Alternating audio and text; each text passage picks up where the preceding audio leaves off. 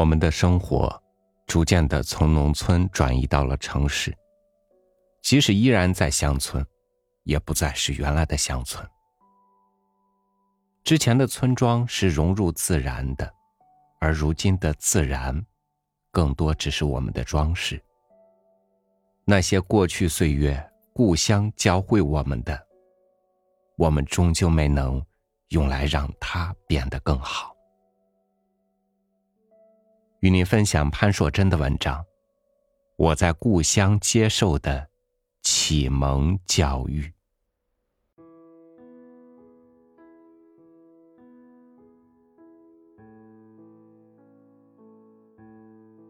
对于出生在乡村的孩子来说，他的启蒙教育，并非来自小学，而是从大自然中学到不少鲜活的生物学知识，并且领悟到不少做人的道理。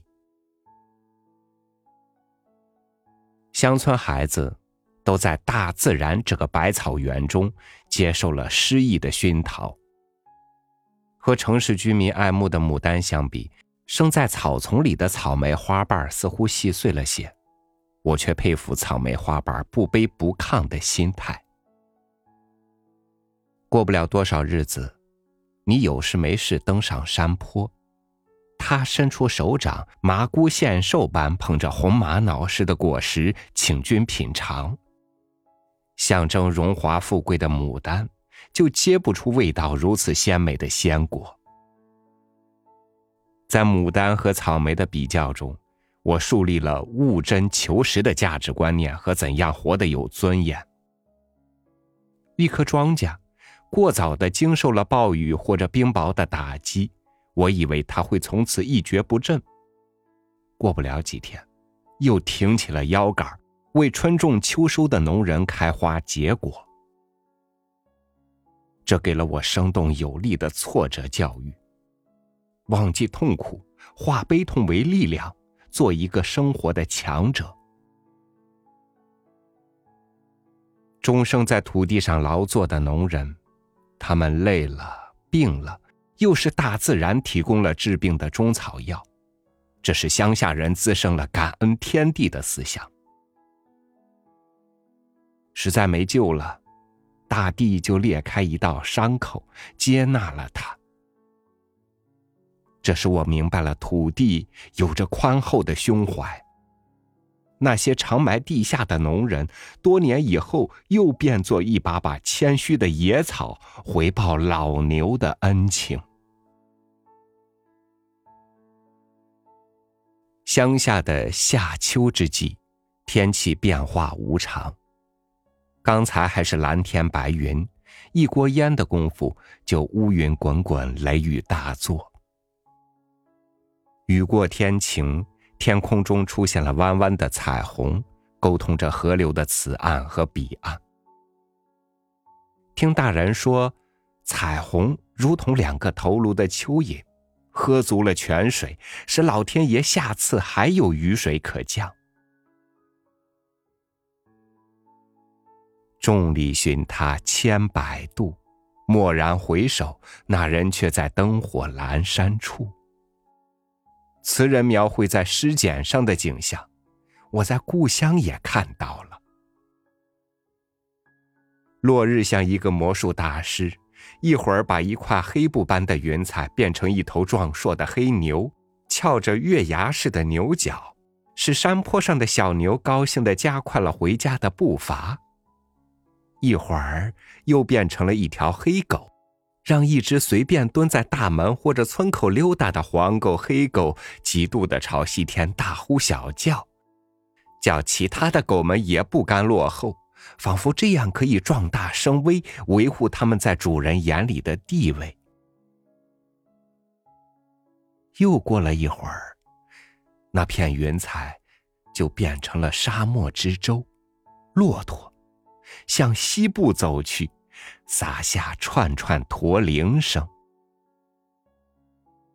村庄里的老者捋着胡子说：“人生无常，世事难以预料啊。”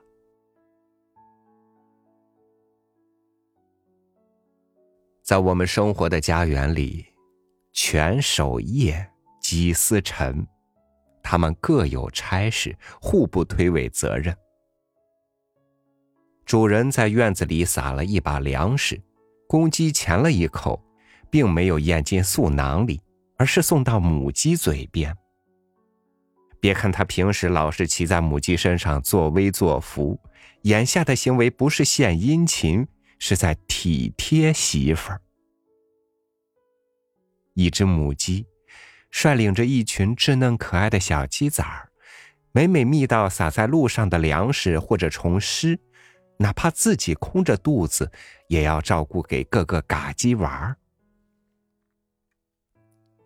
倘若遇上不怀好意的狗东西要打孩子们的主意，母鸡便拍打着翅膀，像优秀拳击手那样做跳跃运动，寻找进攻敌人的机会。母鸡为呵护孩子们不受伤害的斗争精神，鼓舞着乡村孩子的斗志，赋予他们与困难做斗争的勇气。那些鸡崽儿。转眼就长成大少年，不再依赖他们的母亲，学会了各刨各的光阴。小鸡仔成长的故事，给了乡村孩子有益的启示。农村的天地多么广阔，父母亲给了我健康的体魄，我就要做一个自食其力的劳动者。那些偌大年纪了还在村庄里逛荡，坐在树荫下陪老人们谝闲传的光棍汉，成了被乡亲们奚落的对象，是他们教育孩子的反面活教材。植物们的活法，乡亲们遇事隐忍的态度和互相帮助的精神，都是不收学费的教育。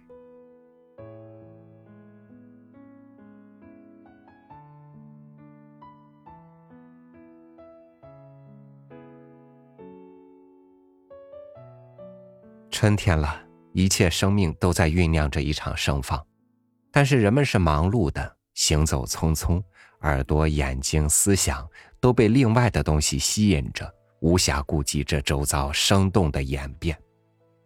他们只在钟表、日历、朋友圈中呼唤春天。感谢您收听我的分享，欢迎您关注微信公众号“三六五读书”。收听更多经典文章，我是超宇，祝您晚安，明天见。